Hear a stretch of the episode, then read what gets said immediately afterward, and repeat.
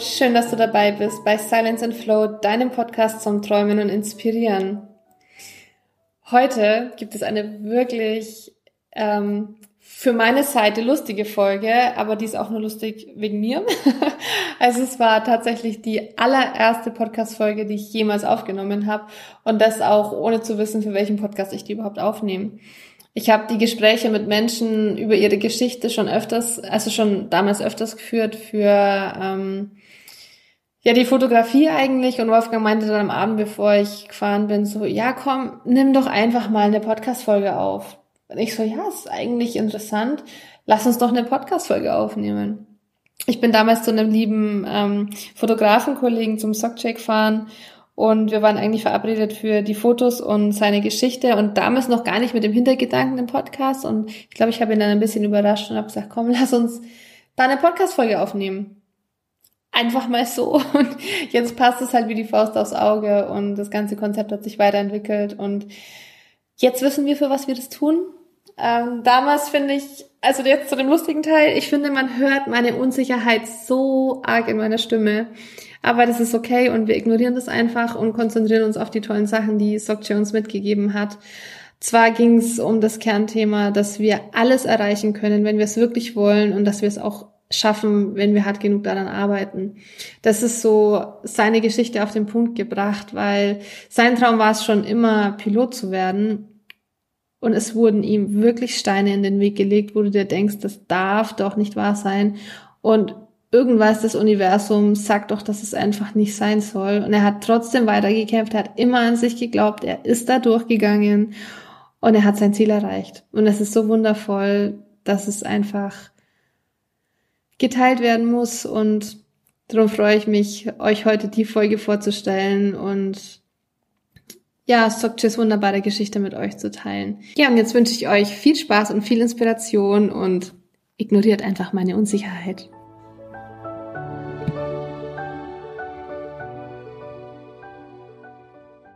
Hi Sokche, schön, dass du heute Zeit hast und ähm, uns ein bisschen von deiner Geschichte erzählst. Hallo Vasina. Hallo Sokche.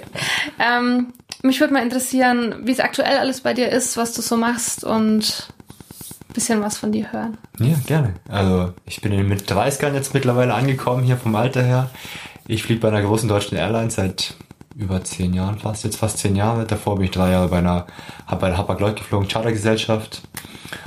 Und äh, ja, bin der Co-Pilot und fliege fleißig Passagiere durch die Gegend von A nach B und der Job macht mir riesen Spaß.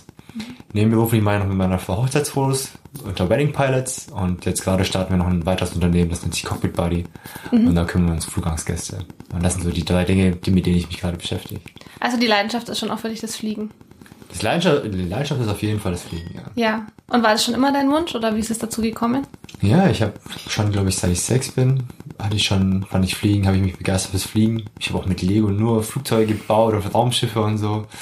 Und so zwei Jahre vor dem Abitur hat sich dann dieser Berufswunsch dann manifestiert, ja. Okay. Ähm, möchtest du uns ein bisschen was von früher noch erzählen? Wenn du sagst, das ist schon ein Kindheitstraum von dir, ähm, so auf deine Geschichte, wie ist es dann dahin gekommen? Wie hast du das verfolgt, dass du es dann auch aus den Augen verloren hast? Also, ich weiß gar nicht, wie genau das kam oder sowas, aber ich habe mich halt wirklich viel mit Fliegen beschäftigt. Aber jetzt nicht so, dass ich sage, so nerdig, dass ich dann Flugzeugtypen auswendig gelernt habe oder so. Sondern ich fand halt Fliegen, die Faszination des Fliegen fand ich einfach toll, ja. Und ich hatte auch wirklich Tag, Tagträume gehabt, jeden Tag, da bin ich halt selber durch die Gegend geflogen oder sowas, durch Hochhäuser, Schluchten oder sowas, ja. Und äh, ja, so ist das gekommen. Und dann, ich bin als Kind mal nach Korea geflogen damals. Und äh, das war ich noch mit 16 habe ich gefragt, ob ich mal ins Cockpit schauen darf. Damals war das noch erlaubt. Dann haben die gesagt, nee, wollen sie nicht. Und so habe ich gesagt, alles klar. Dann mach ich halt selbst. und dann war das so der Startschuss, wo ich gesagt habe, okay, dann, das war mit 16, ja, weiß ich noch, so zwei Jahre vom Abi. Und dann mhm. habe ich gesagt, okay, dann mache ich selbst, ja. Und dann war für mich klar, okay, dann habe ich auch so Mathe und Physik als Leistungskurs gewählt. Mhm. Obwohl ich jetzt auch nicht so der mega Streber war oder sowas, aber ich konnte mich halt für Mathe und Physik begeistern. Okay. Ja. Und dann ging das los, ja. Und dann wollte ich nach dem Abitur, weiß ich noch genau, wollte ich, wollte ich mich bewerben. Aber ich hatte zum dem Zeitpunkt eine Brille. Ja, wir hatten ja vorher schon mal gesprochen, ja. und äh, meine Augen waren aber damals zu schlecht. Mhm. Und ähm, dann wäre ich nicht akzeptiert worden. Okay. Und das war für mich natürlich erstmal so, äh, was Schock. mache ich denn jetzt? Schock, ja. Ja. Und dann, ja, dann habe ich gesagt, okay, dann muss halt jetzt irgendwie ein Plan B her. Und dann habe ich angefangen, Wirtschaftswissenschaften studieren in Stuttgart. Also hast dich dann schon abbringen lassen auch davon, durch diese, durch diese Augen, dass du sagst, okay, dann wird's nichts mit dem Piloten. Genau, weil du halt die, die Hürden nicht äh, überwinden konntest. Ja, äh, konnte ich halt nicht damals. Und dann war klar, okay, du, so wirst du halt nicht Pilot. Das ging halt einfach nicht. Ja. Okay. War auch erstmal ein Rückschlag dann, oder? Ja, War schwierig? Das war schon schwierig, ja. Weil, klar, für mich war Fliegen natürlich schon was Cooles und ich hatte schon eine Vorstellung. Aber da ich wusste, die Chance da reinzukommen ist sowieso sehr gering. Und deswegen hatte ich natürlich dann, habe ich mir überlegt, okay, wenn das sowieso nicht klappt, dann muss halt noch einen anderen Plan B haben oder sowas. Ja. Okay. Das war halt studieren. Wenn man nicht weiß, was man machen soll, dann studiert man halt Studieren, Wirtschaft-. Wirtschaftswissenschaften studieren. BWL studieren, genau. Das habe ich dann auch gemacht. Äh, Ein paar Semester und dann kam die Geschichte damals mit LASIK auf, also Laser-OPs. Und dann bin ich nochmal zur Universitätsklinik nach Tübingen und äh, dann haben die mich nochmal checken lassen und haben gesagt, ja, ihre Augen sind gar nicht so schlecht, ja, mittlerweile sind die Anforderungen niedriger geworden, ihre Augen besser und sie würden die Anforderungen bestehen. Ohne Laser. Ohne Laser. Okay, Genau. cool. Dann habe ich gesagt, alles klar, das ist meine Chance und dann mache ich jetzt. Okay. Hast du das Studium schon beendet gehabt? Nee, nee, da war ich noch mittendrin, hab's dann auch abgebrochen. Dann habe ich die ganzen Tests gemacht, damals bei der Lufthansa. Und das ist so ein Bewerbungsmarathon, ich weiß nicht, ob du das schon mal gehört hast, aber mit einer sehr hohen Durchfallquote. Ja. Und äh, es ist so, du wirst äh, am die erste, der erste Test sind so zweimal halbe Tage und dann werden so Hard Skills abgetestet, Konzentrationsfähigkeit, Merkfähigkeit, Englischtests, Mathe, Physik und sowas, Wow. ja. Und wirklich so Multi, Multitaskfähigkeit, Sachen und sowas, ja. Und die war schon in sich. Hat aber auch Spaß gemacht, ja. Aber ich kann zum Beispiel von einem Test erzählen, du hast so einen künstlichen Horizont und da wackelt halt so. Den musst du dann mit so einem Joystick gerade halten. Da hast du Okay. links einen Tachometer und rechts einen Tachometer. Und der geht manchmal in den gelben, in roten Bereich. Und wenn er in den roten Bereich kommt, musst du auf den Touchscreen drücken.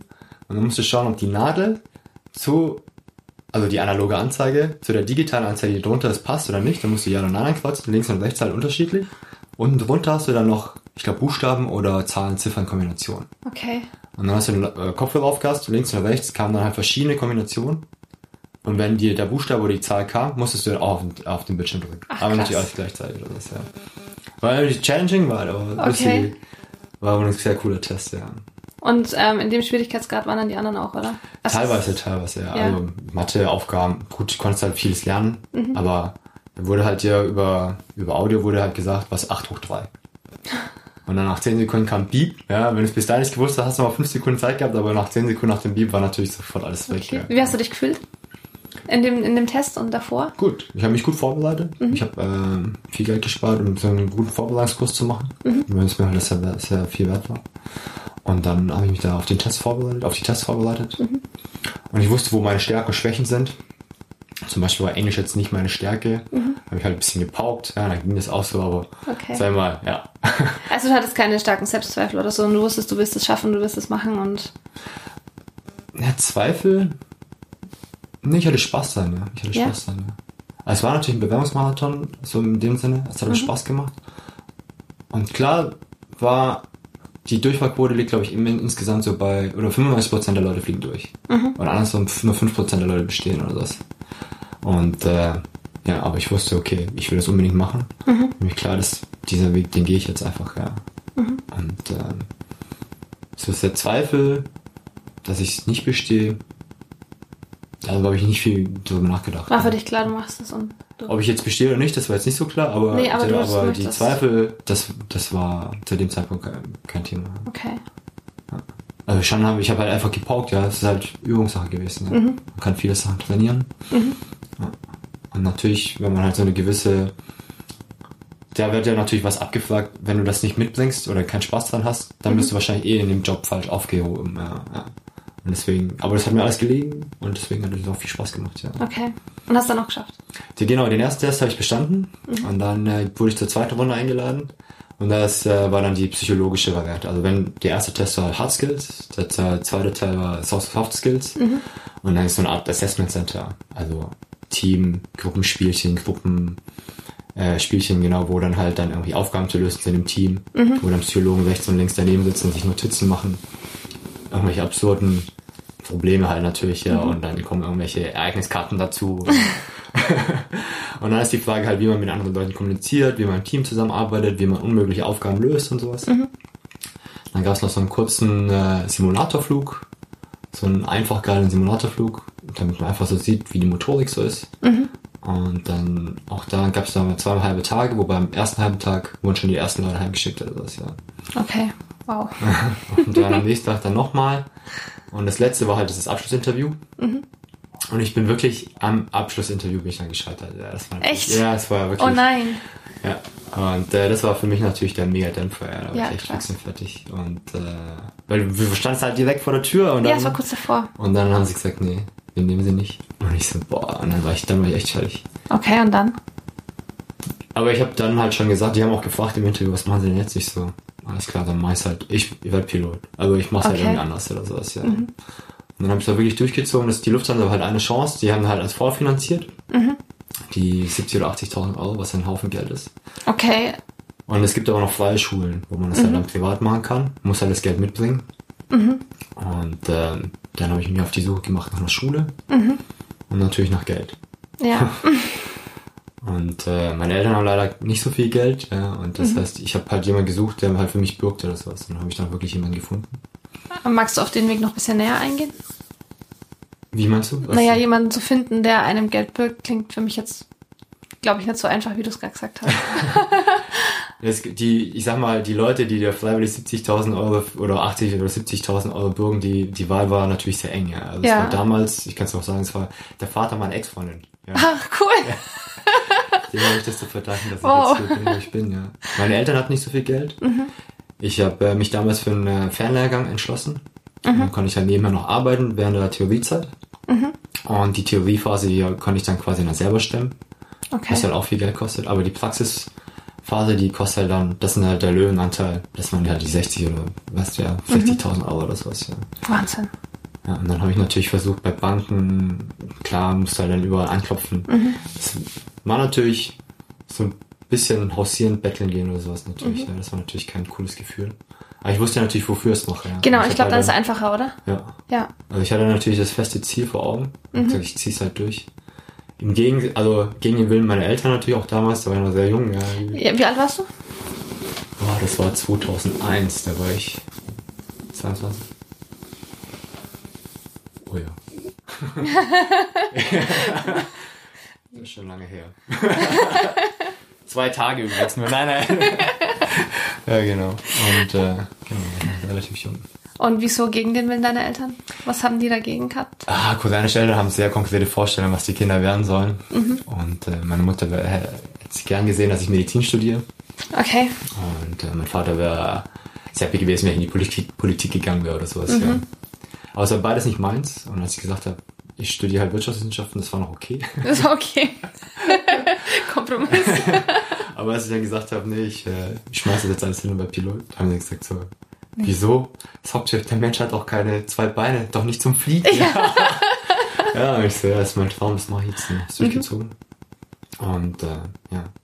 War es für dich schwierig? Ähm, weil ich denke, Eltern haben trotzdem recht viel Einfluss auf dich und ähm, wenn die dann sagen, so, nee, wir stellen uns das nicht vor für dich, da trotzdem dagegen und weiterzugehen, hat dich das davon abgebracht oder war es wirklich für dich einfacher? Ja, nee, es war schon, ich bin ein sehr trotziges Kind, ja, rebellisch. Mit eigenem Willen und so. Also war natürlich nicht einfach, ja, aber ich war natürlich auch teilweise noch auf meine Eltern angewiesen, auf meine Ausbildung, auf Geld. Weil ich ja nicht arbeiten konnte neben der Ausbildung. In der Theoriephase mit dem Fernlehrer ging das noch, aber danach nicht mehr. War natürlich schwierig, ja. Und jemand gegen, gegen den Willen deiner Familie irgendwas durchzusetzen, ist natürlich schwierig, ja. Ja. Jetzt, vor allem, wenn es ja auch betrifft, auch finanziell gesehen und sowas. Ja. Es war nicht einfach, es hat meine, meine Entscheidung natürlich nicht einfacher gemacht. Aber für mich war, für mich war glasklar, als in dem Moment, wo die, bei der Arzt gesagt hat, sie haben das Go, war für mich klar, okay, das, das wird, das ist meine Chance. Und ich wusste, ich muss jetzt durchstarten, weil wenn ich das nicht mache, dann bin ich irgendwann zu alt. Ja, Ich wusste, okay, die Zeit sitzt mir im Nacken und wenn ich das nicht durchziehe, dann bin ich irgendwann zu alt für den Job. Ja. Also immer voll Fokus drauf und durch und Ja. alle Steine, die dir in den Weg gelegt wurden, überwunden. Ist ja oft so, dass die, dass die Liebsten oder die Nächsten einen oft versuchen dann daran zu hindern, ja, Ja. sich weiterzuentwickeln. Das ist oft leider so. Aber vielleicht auch nur aus den Gründen, weil sie ja das Beste für dich wollen, Genau. was deine Eltern ja mit Sicherheit Ja. auch wollten. Genau. Also nicht aus egoistischen Gründen, sondern weil es wirklich nur das Beste im Genau. Sinn haben, aber halt, ja, Das ist das, was sie denken, das Beste ist meistens nicht das Beste, was für einen selbst das Beste ist. Ja, Das- man versteht's. Ja.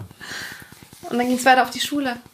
Genau, dann ging es weiter zur Schule, dann hatte ich den Bürgen, dann habe ich die Theorie abgeschlossen. Und äh, dann ging es dann runter zu der Praxisphase, das war damals in Kroatien. Und ich war schon mitten in der Praxisphase und der Bürger, der hatte, wir hatten alles unterschrieben und mit der Bank alles klar gemacht, dann hat die Bank last minute den Kredit dann noch entzogen. Boah, ey. Und dann war ich echt so, dann stand ich da unten, dann kam der Flugbetriebs, der Flugschullehrer damals, der hat gesagt so, wir müssen dich leider rausnehmen aus dem Training, das Geld ist nicht da. Ich so, und ich stand da mitten in Kroatien, ja, und ich so, äh, und jetzt, ja. Und äh, dann musste ich das von Deutschland aus klären und sowas, ja. Und äh, dann haben die gesagt, der Bürger ist halt nicht, äh, ähm, der, äh, den, den akzeptieren wir nicht, weil er, weil er zu wenig, ähm, weil er zu wenig Geld hat oder sowas, ja. Im Endeffekt hat mir der Bürger mir das Geld dann privat so geliehen, ja. Also er hatte genug Geld, ja. Und dann hat mir dann äh, das, das die praktische Ausbildung quasi dann äh, auf Bar und auf die Hand gegeben oder Ja. halt, äh, per Kredit, ja. Hat mir privat geliehen. Also es war wirklich nicht einfach. Die Steine waren groß, die dir im Weg lagen. Und es kamen immer wieder so Dämpfer. Immer, immer. Hatte ich das auch nicht ab und zu mal, weil ich kenne es von mir selber, wenn immer wieder was kommt, dann habe ich immer das Gefühl, es ist ein Zeichen, das was nicht sein soll. War das für dich auch so? Dass du da dann, ich meine spätestens nach dem großen Ding dann nochmal, Ich hatte die Zweifel vorher, als ich, bevor ich die Entscheidung gefällt habe. Und ich habe damals viel gearbeitet, halt neben dem Studium halt, um, oder halt neben der Ausbildung, der theoretischen Ausbildung auch. Mhm. Ich hatte damals eine Chefin als Werkstudent bei einer Personalmarketing, Recruiting, jetzt muss ich nochmal kurz nachfragen, welche Entscheidung, bevor du die Entscheidung getroffen hast? Pilot zu werden. Pilot zu werden. Damit Also, natürlich dann, ja. Weil das natürlich schon schwer wegen ist mit 70.000 Euro und so. ja, Und äh, Studium schmeißen oder nicht oder so. Mhm. Und sie hat mir damals ein Buch empfohlen, Der Alchemist. Ich weiß nicht, ob du das Buch kennst. ja. Und dieses Buch, das hat meine Entscheidung einfach einfach gemacht, ja, wirklich. Ja. Das, nach diesem Motto habe ich halt gelebt. Ich weiß nicht, äh, kannst du dich noch erinnern, das Buch? Ähm, ich ich habe selber nicht gelesen, aber Okay. ich kenne es vom, vom Titel her. Aber Ja. du kannst kurz mal drauf eingehen. Also da geht's, das ist eine Story, aber natürlich mit, mit ja, mit einer anderen, äh, einfach eine Story von einem, von einem Hirten, der durch die Welt zieht, ja. Und äh, auch immer wieder vor Problemen gestellt wird, immer wieder. Aber den Glauben hat, wenn man halt was sich sehr, sehr wünscht und wirklich möchte, vom Herzen was ganz, ganz tief, dass das ganze Universum darauf hinarbeitet, dass man das erreichen kann. So im Endeffekt. Das hört sich jetzt sehr spirituell an. hört sich voll schön an. Aber äh, für mich hat dieses Buch hat wirklich äh, mein Leben verändert, muss ich sagen. Und nach diesem Motto habe ich gelebt. Ich habe gesagt, ich will das so, so tief und ich will das so, so, so, so, so, so unbedingt. Und für mich war klar, ich ziehe es halt auf jeden Fall durch. Und ich war dann schon natürlich all in, also so wie beim Poker. rein. Als ich dann in, in Kroatien da stand und dann diese 70.000 Euro Schulden schon hatte, dann war für mich klar, okay, ich ziehe es jetzt durch. Und ich muss erfolgreich sein. Ich war zum Erfolg verdammt quasi oder sowas. Ja. ja. Und es war nicht einfach. Meine Eltern haben mir dann gerade noch so das Geld für die Wohnung geschickt. Ja, ich muss mir natürlich da eine Mietwohnung nehmen oder sowas. Aber ich hatte auch wenig Geld zum, zum Leben, ja, und zum Essen oder sowas. Ich habe mir dann diese ganzen Instant-Nudeln da mitgenommen, so Boxen, habe mich wirklich monatelang von diesem Zeug ernährt. Das muss Okay. ich sagen. Ja. Und ich sag mal, die, meine, meine Kameraden, die dort vor Ort waren, das waren meistens halt, ich sag mal, sehr betuchte Kinder. Und äh, die hatten natürlich alle Autos dabei und sind jedes Wochenende haben sich die Maschine gechartert und sind irgendwo hingeflogen oder sowas, ja. Und für mich war halt dann war Nudelsuppenessen angesagt oder sowas, ja, aber es war natürlich auch hart, klar. Es war auch eine harte Zeit, aber es war auch die schönste Zeit wirklich. Weil das Fliegen, du bist halt dann vor Ort und dieses Fliegen, das war über dieses, diese Sonnenuntergänge in Kroatien, also das kann ich nur jedem empfehlen. Und das Wasser und die Landschaft und dann wirklich selber zu fliegen, den Traum zu verwirklichen, das war für mich, das war schon Belohnung für mich genug, ja. Und du warst dann, es, ich kann mir vorstellen, es war nicht schlimm, diese Nudeln zu essen. Und du weißt, worauf du, nein, wofür du verzichtest. Genau, genau. Ja. Es war für mich in dem Sinne kein Verzicht. Weil ich war sowieso nicht so Luxus gewohnt oder sowas, aber ich habe natürlich schon gesehen, okay, die anderen, denen geht schon besser, ja. Aber Ja. für mich war es halt, ich habe schon meinen Traum gelebt, ich bin geflogen, ja, Mhm. das muss man sagen. Und es war einfach irgendwie jeden zweiten Tag oder jeden Tag fliegen gehen zu dürfen, ja. Es war natürlich für mich das Allergrößte. Wahnsinn. Wie war das erste Mal fliegen? Es war unglaublich, war echt unglaublich schön. Kannst du dich noch genau erinnern? Ja, auf jeden Fall. Es war einfach, also es war einfach geil. Ich weiß noch, das erste Mal selber fliegen ohne Lehrer und sowas, ja, das nennt sich dein erster Soloflug. Das war damals noch in Deutschland. Und äh, das war einfach gigantisch, ja. Ich glaube, ich habe die ganze Zeit nur geschrien, ja. Geil. Was war den, den, ich habe den Funk dann leiser gemacht oder halt dann äh, das Mikrofon dann ausgemacht, wenn ich geschrien habe oder sowas. Und dann war es im Kontakt mit dem Fluglehrer. Mhm. Aber es war so, so ein cooles Gefühl, einfach selber die Maschine zu fliegen, mhm. zu steuern und dann ganz alleine durch die Gegend zu heizen. Und hast du damit deinen Traum erfüllt? Ja, das war echt cool. Und ja, Ausbildung war natürlich auch nicht ohne. Du musst natürlich auch schon Gas geben, das natürlich mhm. auch lernen und so. Und dann du auch viel, viel theoretisches Wissen dir aneignen und sowas, ja. Aber mhm. auch dann auch viel motorisch. Und ich wusste am Anfang auch nicht, ob das, äh, ob ich das hinkriege oder nicht mit mhm. der Motorik. Und äh, aber es hat alles ganz gut geklappt. Bin überall gut durchgekommen. Und als ich gerade fertig geworden bin, das war so 2000, wann war das? 2003. Mhm. Frühjahr 2003, da war ich kurz vor meinem finalen Check, bevor ich meine Lizenz bekommen hätte. Hätte? Ja, ich habe sie dann auch bekommen. ja, ich habe den Check auch bestanden. Aber dann habe ich dann im Fernsehen gesehen, dass der George äh, W. Bush im Irak einmarschiert ist. Und äh, dann kam der zweite Golfkrieg. Mhm. Und ich wusste, der erste Golfkrieg war für die Airline-Branche schon schlecht. Mhm. Und dann, ich habe angefangen nach 9-11. Das war auch schon schlecht für die, für die Branche. Mhm. Äh, und ich habe gedacht, okay, dann muss das halt antizyklisch. Ne? Also wirst du halt fertig, wenn halt gerade die Krise ist. Äh, mhm. Äh, wirst du, fängst an, wenn die Krise ist und wirst dann fertig, wenn es dann wieder aufwärts geht. Mhm. Und dann bin ich halt gerade fertig geworden, als die nächste Krise da war, mit, mit dem zweiten Golfkrieg. Krass. Und ich wusste, okay, als, als ich die Bilder gesehen habe, wie der da einmarschiert im Irak, habe ich gedacht so, okay, das wird jetzt nochmal eine Stufe härter. Und so war es dann auch wirklich. Also ich habe äh, zwei Jahre lang war ich arbeitslos. Mhm. Und äh, ja, das gab keine Jobs, muss man ganz ehrlich sagen. Es gab keine Jobs. Wahnsinn. Es keine Jobs im Cockpit. Mhm. Haben zig Bewerbungen über hingeschickt. Und wenn du so einen Flugschein hast, dann hast du so einen deutschen Flugschein. Und du kannst dich nicht bei allen Airlines bewerben. Manche wollen halt Mindestflugstunden, die du natürlich nicht hast. Mhm, klar. Die wollen irgendwie 1000 Stunden haben. Und ich hatte aber nur die Flugstunden halt von meiner Flugausbildung. Ja. Und es gibt halt nur wenige Airlines, die dich halt so nehmen von der Flugschule weg. Mhm. Und äh, die haben halt alle keiner halt eingestellt. Ja, und so saßen wir halt alle da im Kurs und haben dann gewartet, bis wieder eingestellt wird oder sowas. Also nächster Rückschlag. Mhm. Und dann äh, bin ich wieder zurück nach Deutschland gekommen. Kein Geld, kein, kein Job, ja. Haben mich dann halt irgendwie versucht, über was zu halten. Ja. Ich habe dann wirklich bei der Umzugsfirma angefangen, habe wieder im wirtschaftlichen Bereich dann gearbeitet, habe da Recruit, äh, Marketing gemacht und. Mhm. Wie hat sich das für dich angefühlt? Wie war die Zeit dann damals? Es war eine sehr harte Zeit. Es war eine sehr harte Zeit. Dann so am Traum drangekommen, knapp vorbei und dann wieder so ein großer Rückschlag. Ja, also es war so ein Muster zu erkennen, so die Wellenform war so ein bisschen zu erkennen. Ja. Immer wieder und immer wieder. Und ich habe mir natürlich auch oft gefragt, so, warum passiert mir das oder sowas? Ja, ja genau. Mhm. Warum passiert ausgerechnet mir das und sowas, ja. Und es weiß nicht, ob es sowas wie ausgleichende Gerechtigkeit oder sowas gibt, oder das gibt es natürlich nicht oder sowas, ja. Wie aus? Ausgleichende Gerechtigkeit oder sowas, mhm. ja. Also irgendwie habe ich nicht schon genug gemacht oder sowas, ja, ja und muss, muss das jetzt auch noch sein und so. Mhm. Und ähm, ich muss sagen, das war eine sehr, sehr harte Zeit, die Arbeitslosigkeit, weil ich wusste nicht, ob ich jemals einen Job bekommen werde oder nicht. Mhm. Ich war ja Mitte 20 dann. Mhm. Und ich war nach dem, nachdem ich den Flugschein hatte, war ich natürlich noch über bis in die Haarspitzen motiviert, ja. Und ich hatte ich so, Fliegen ist geil und das, boah, irgendwie noch einen Job bekommen und so und dann mein Leben lang fliegen und sowas, ja. Und nach einem Jahr oder nach die Monate ging so ins Lande, hast du eine Bewerbung geschickt, hier immer wieder mhm. Absagen kassieren und so. Und dann so, das war wie so, so langsam ist die Motivation dahin geschwunden und das Vertrauen so. Mhm. Und dann kamen so die Zweifel. Du wusstest so, okay, die Zweifel kamen so langsam hoch und nach so anderthalb Jahren war es dann wirklich krass. Da habe ich echt wirklich schlecht geschlafen, mhm. 70.000 Euro Schulden, kaum was zu essen, kaum Geld. Mhm. Und ich habe da wirklich von der Hand im Mund gelebt, muss ich echt sagen, dann oft, ich weiß noch, als ich da bei diesem Umzugsfirma angefangen habe, da habe ich mittags nur das gegessen, was der Chef mir ausgegeben hat und dann wirklich nichts mehr gegessen, Wahnsinn. weil ich kein Geld hatte. Ja. Ich musste ja die ersten vier Wochen musste ja warten, bis ich Geld bekomme ja, mhm. für mein erstes Gehalt. Habe ich vier Wochen echt nur Mittagessen gegessen. Also Salat oder so. Bei irgendjemanden übernachtet dann. Ich habe mir ein WG-Zimmer geteilt mit jemandem, Roomsharing gemacht. Also mhm. das Wochenende war sie dann da und äh, ich bin unter der Woche da eingezogen, haben uns zwölf Quadratmeter geteilt oder sowas, ja. Wahnsinn. Bin dann durch.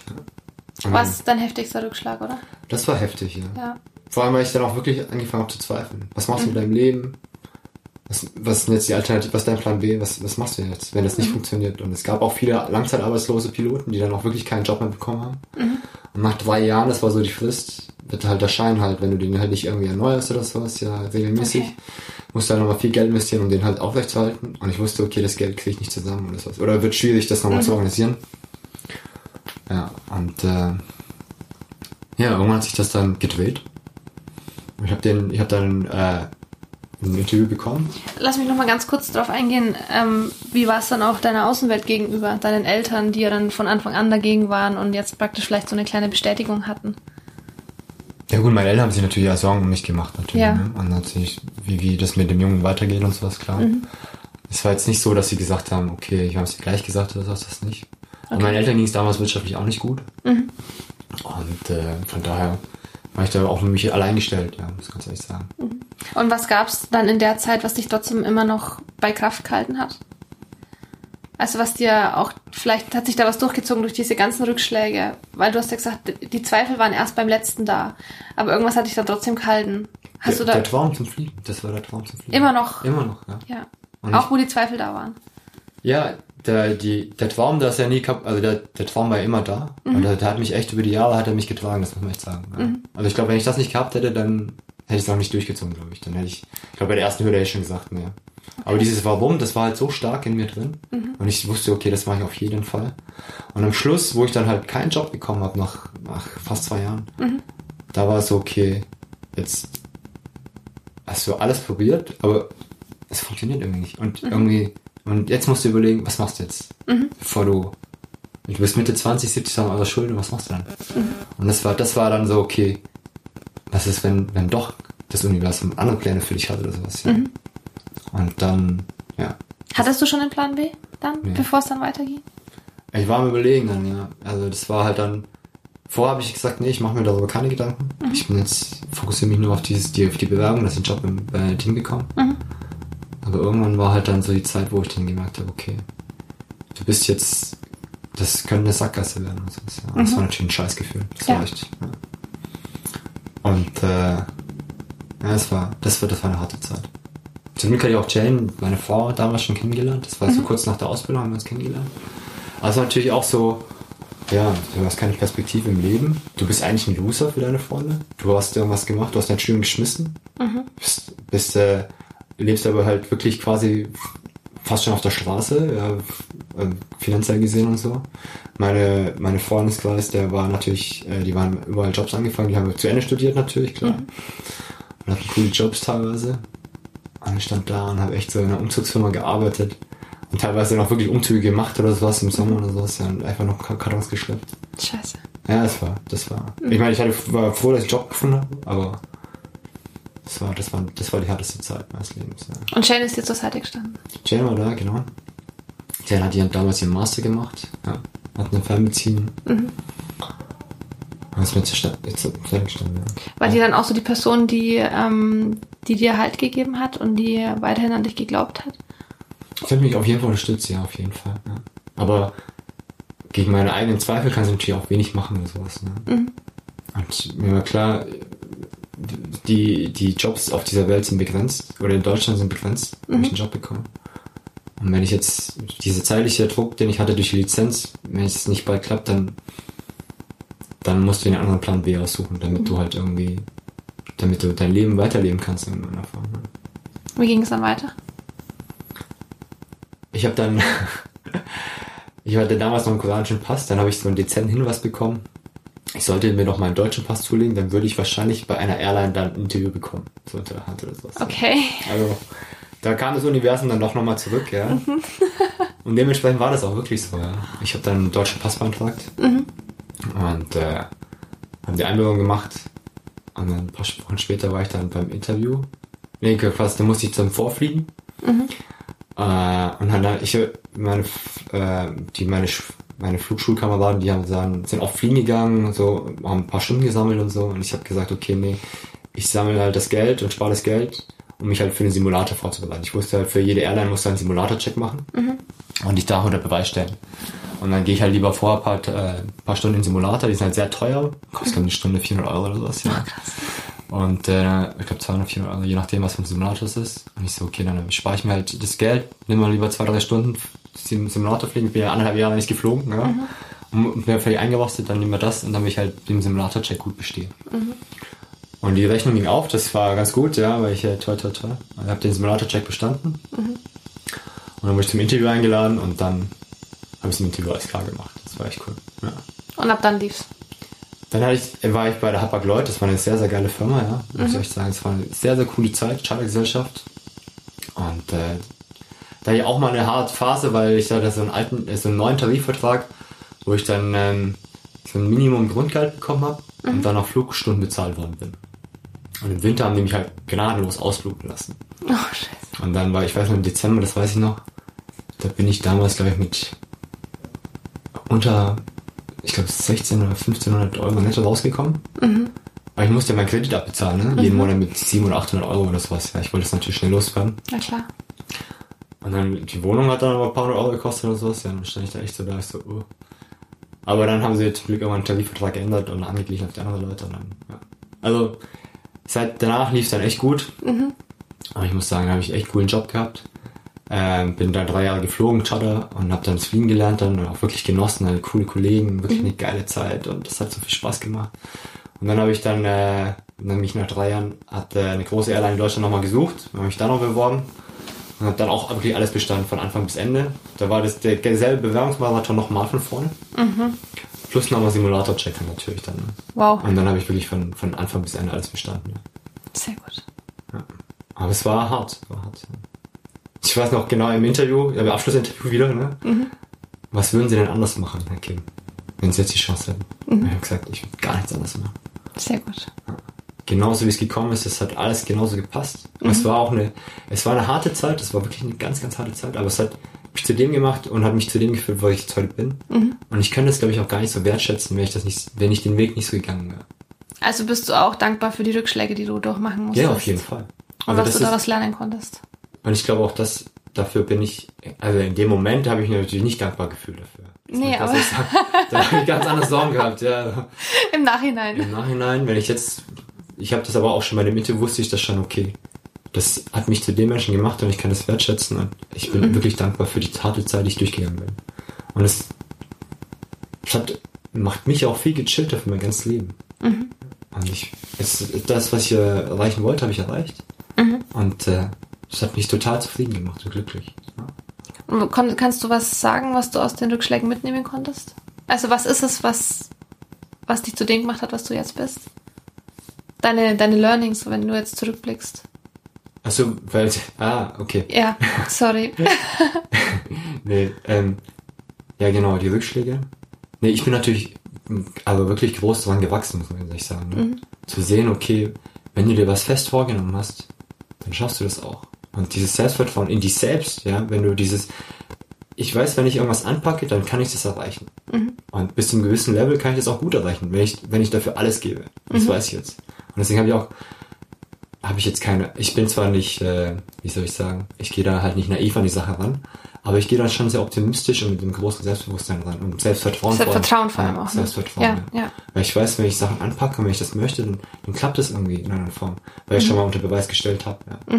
Und ich weiß, ich bin durch wirklich harte Zeiten gegangen, wirklich harte Zeiten und das hat mich einfach nur, naja, noch besser gemacht für die, für die Zeiten, die jetzt vielleicht noch kommen oder sowas. Und ich weiß, ich kann Rückschläge verkraften und habe Vertrauen einfach darauf, dass alles so wird, wie es sein soll.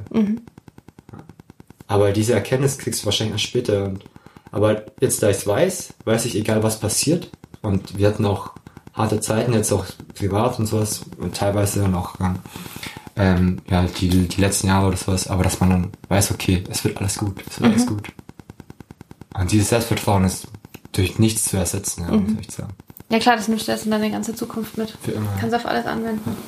Weil du weißt, du hast schon mal diesen Glauben verloren gehabt. Und dein Ziel vielleicht bisher aus den Augen. Und trotzdem hast du es geschafft. Und es macht mich einfach zufriedener. Also ich gebe mich nicht zufrieden, aber es macht mich einfach Es macht dich, ja. Und auch glücklicher, das muss ich sagen. Und ich sehe das auch bei, bei Freunden, die jetzt halt sagen, okay, ist total beneidenswert, du hast, du hast genau das erreicht, äh, was du, äh, was du wolltest, ja, du weißt, was du willst und sowas, ja. Und dafür beneiden mich viele. Aber der Weg dahinter war halt auch krass. Ja. Und ich glaube, viele sehen diesen Weg dahinter nicht. Und ich glaube, der ist oft bei Menschen, die halt irgendein Ziel erreicht haben, ist der Weg halt wirklich oft steinig und schwer. Also, wirklich. Nie einfach. Nie einfach. Und dafür ist es dann umso schöner. Ja. Glaubst du, das kann jeder erreichen? Fliegen oder fliegen? Nein, nein, nein, ähm, sein Ziel erreichen. Ja, ich glaube, Dass wenn ich ein Ziel vor den Augen habe und egal wie unrealistisch mir das gerade vorkommt, ich, wie ich gesagt habe, ich glaube, du kannst alles erreichen, was du willst. Mhm. Bis zu einem gewissen Level auf jeden Fall. Also ich werde nicht der beste Pianist der Welt werden. Das glaube ich nicht. das wird das, klar. Aber wenn ich gut Klavier spielen möchte, mhm. dann kann ich das lernen.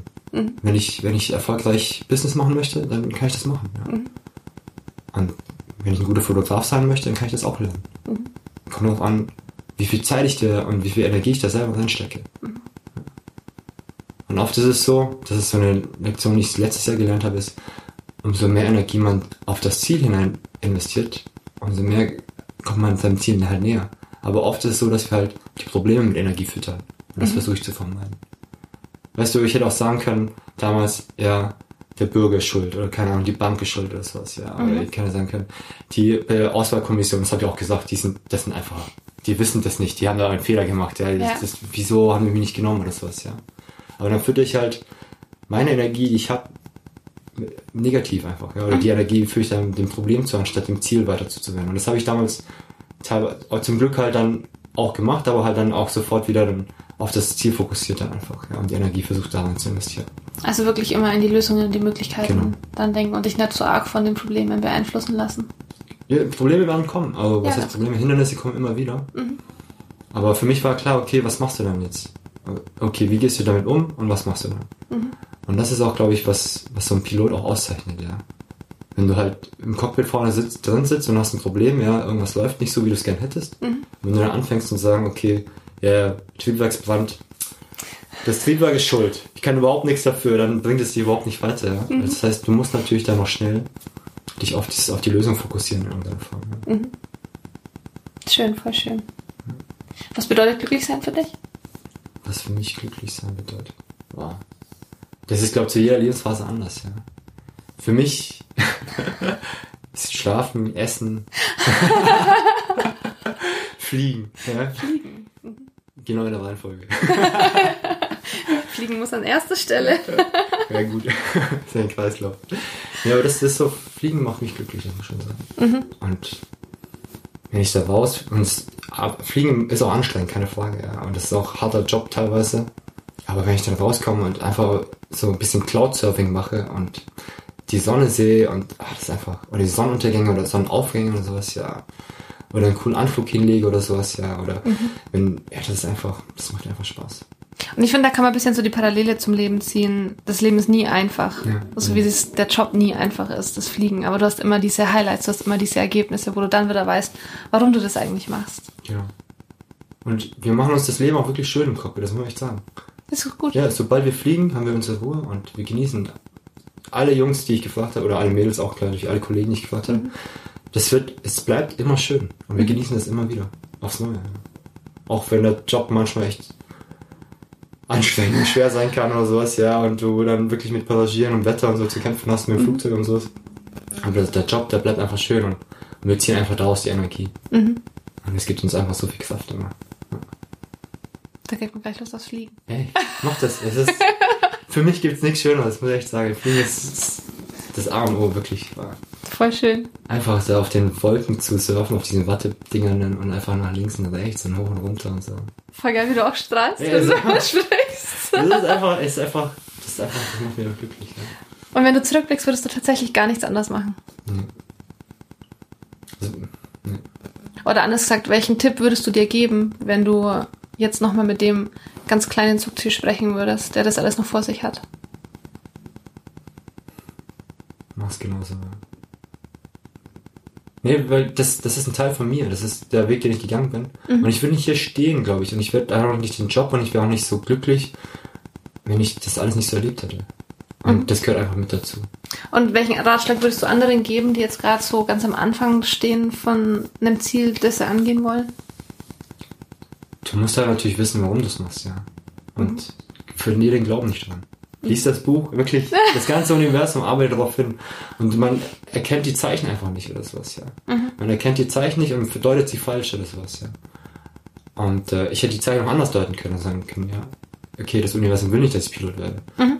Aber im Endeffekt, im Nachhinein betrachtet, hat es alles gemacht, damit ich diesen Job noch mehr liebe jetzt. Mhm. Ja, dass ich hier sitze und strahlen kann und sage, ey, dieses Job ist das Allergrößte, was es gibt, ja. Mhm. Allergrößte. Weil ich genau durch die Hölle gegangen bin, einmal quer durch. Ja. Und die Dankbarkeit dann dahinter. Ja, die Dankbarkeit halt. Mhm. Und die Zufriedenheit und Gelassenheit. Voll gut. Ja, echt. Kannst du dir empfehlen, wenn du das Ziel hast und wirklich daran glaubst, dann, dann, dann macht das Universum das schon. Und vertraue auf dich und auf das Universum. Das hört sich voll spirituell an. Das ne? klingt aber voll gut. Nein, das ist vollkommen richtig. Also ich glaube, ähm, gerade wenn wir mal so einen Draht zum Universum gefunden haben und sagen, okay, ich lasse mich mal drauf ein, dann kommt es auch, dann funktioniert das. Funktioniert das auch. Also bin ich ganz fest davon überzeugt auch. Das Leben zeigt dir schon, wo es geht. Ja. Und es liegt dir immerhin, was du gerade so brauchst. Man muss sagen, richtig deuten. Und wir deuten es einfach zu oft anders, ja. Ja, weil wir immer die Probleme sehen, statt die Möglichkeiten. Und da wieder halt nicht die Probleme mit Energie füttern, sondern das Ziel. Gut. Dankeschön. Danke dir. äh, ich habe jetzt noch drei ganz kurze Fragen an dich. ja. Ähm, was bedeutet Geld für dich? Nur Geld? ganz kurz. Mhm. Also Geld nach der ganzen Story hat für mich natürlich schon auch einen gewissen Wert. In dem Sinne, dass ich mir halt dann natürlich keine Sorgen mehr darüber machen muss. oder sowas, ja. Und ich hab, bin jetzt hab den Luxus, dass ich mir auch wirklich um Geld. Ich bin jetzt kein, kein Millionär, aber ich muss mir jetzt auch nicht, ich muss nicht jeden Euro umdrehen. Ich bin auch happy. Und ich unterstütze meine Eltern auch, weil es denen wirtschaftlich immer nicht gut geht. Ich bin froh, dass ich den Job habe, um meine Eltern und meine Familie zu unterstützen. Und um mir dieses Leben leisten zu können, was wir haben, also was ja und auch die Reisen, die wir machen können und sowas, ja. Geld ist für mich so ein Mittel fürs Zweck. Ist ja nichts Böses für mich. Es ist einfach nur Sache, wie man halt da so eine Einstellung zum Geld hat oder sowas, ja. Und ich würde gerne einfach noch eine größere finanzielle Freiheit erreichen, auf jeden Fall. Daran arbeite ich gerade. Das ist voll schön, wie du das sagst, weil du bist das beste Beispiel dafür. Ich war neulich auch auf einem Seminar und da hieß es, ging es auch um Geld, was Geld ist. Und dann ging es halt auch darum, ist Geld was Gutes oder was Schlechtes und was macht Geld aus Menschen. Und dann hat auch einer gesagt, ähm, Geld macht nichts Gutes aus Menschen, also Geld verdirbt den Menschen. Und dann hat er auch gesagt, gib einem schlechten Menschen, äh, gib einem guten Menschen Geld und er macht was Gutes draus, wie du es erzählt hast, und gib einem schlechten Menschen Geld und du hast ein Arschloch. Genau. Ja.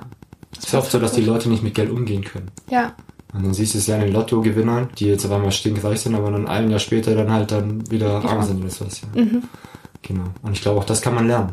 Ja. Wenn man das Ziel hat, dann kann man es auch erreichen. Was ist ein Lebensmotto, das dich immer begleitet? Gibt es da eins? Ein Lebensmodell, das mich begleitet. Ja, irgendwie ein Spruch oder irgendwas. Always happy landings. Im beruflichen Sinne, auf jeden Fall. Ja.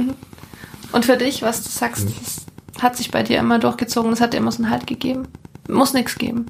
Das, äh, was, dieses, was in dem Buch stimmt halt. Vom Alchemisten. Wenn du was wirklich von tiefster Seele aus willst, dann wird das Universum und du wirst das erreichen. Ja. Und darauf hinarbeiten. Ähm, oh, die dritte habe ich dich schon gefragt. Was du deinem jüngeren Ich raten würdest. Das haben wir gerade gehabt. Der muss einfach mal, der muss einfach Der muss da durch. durch. Der, der muss da durch, der muss da durch. Super cool. Eine letzte Frage an dich. Wo geht's in Zukunft hin? Die Zukunft. Ja. Flieger oder wie? Ja. Ja, ich werde wahrscheinlich schon noch weiter fliegen, weil es natürlich eine große Leidenschaft ist und weil es für mich einfach das Größte ist. Aber ich denke mal, ich werde weiter reduzieren und da das weiter. Also das heißt, du hast schon ich reduziert. habe schon reduziert für die Wedding Pilots Geschichte, für die Hochzeitsfotografie. Und jetzt für nächstes Jahr werde ich wahrscheinlich noch mal weiter reduzieren. Und damit ich dieses Cockpit Buddy weiter vorantreiben kann. Okay, erklär mal kurz Cockpit Buddy. Ja, Cockpit Buddy ist, ähm, ja, ich habe äh, vor, wann, vor einem Jahr oder so habe ich angefangen, über Snapchat halt Leuten Fragen zu beantworten zum Fliegen. Ja. Und äh, viele Leute haben mir das Feedback gegeben, dass sie es gut finden und dass es ihnen geholfen hat, die Flugangst zu beseitigen oder halt, dass sie entspannter fliegen können. Und daraus dann die Entstehen, äh, Idee entstanden, daraus mal ein Unternehmen zu machen. Und jetzt haben wir einen Podcast gestartet, wo ich den Leuten halt erkläre, wie das so der Alltag eines Piloten abläuft, was so hinter Start und Landung steckt und so, was da wirklich dahinter ist.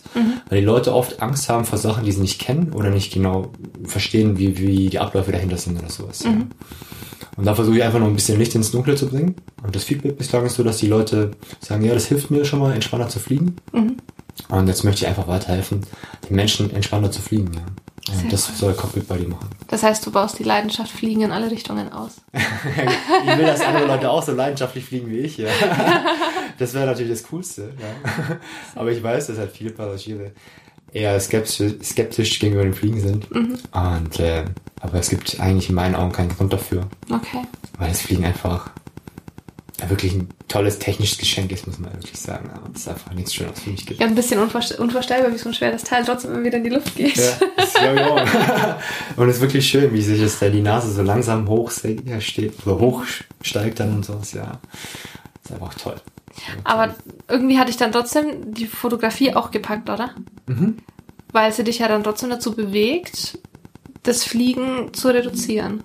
Genau. Was äh, ja auch irgendwo trotzdem so deine Leidenschaft ist. Wie kommt das? Fotografieren war auch eine Leidenschaft von mir, genau. Ich habe gerne fotografiert. Auch schon immer? Ja, auch schon, schon seit der Schulzeit. Mhm.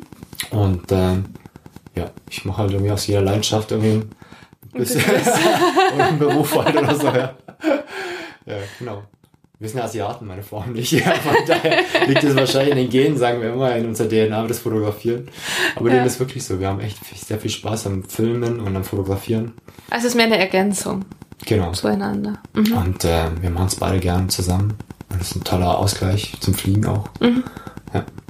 Weil das Fliegen macht super viel Spaß, aber es ist halt dann auch nicht so kreativ wie das Fotografieren oder sowas, ja, muss man Mhm. jetzt sagen. Das ist noch was anderes und das ist eine schöne Abwechslung. Auch Triggert was anderes an auch. Genau, das ist eine andere, andere Gehirnhälfte auch ein bisschen. Ja, guter Ausgleich. Ja, ja, schon ein bisschen. Bräuchte ich, glaube ich, auch. genau. Sehr cool. Aber wir merken einfach, wir werden halt ein bisschen älter und äh, ich denke mal, wir werden das Burning Pilots, wer weiß, wie lange wir das noch machen werden oder können. Mhm. Und deswegen wollen wir jetzt da nochmal anderen Leuten helfen, in anderen Unternehmen. Ja, Okay, schön. das ist das Ziel für die nächsten Jahre. Ähm, ja, so habe ich auch keine Fragen mehr. Danke. Ich danke dir. Hat sehr viel Spaß gemacht. Ja. Ja, war voll schön, mal einen, Eindruck, einen Einblick zu bekommen. Dass wir alle alles erreichen können. Ja, glaub Ja. schon. Super. Ich danke dir. Let's do it.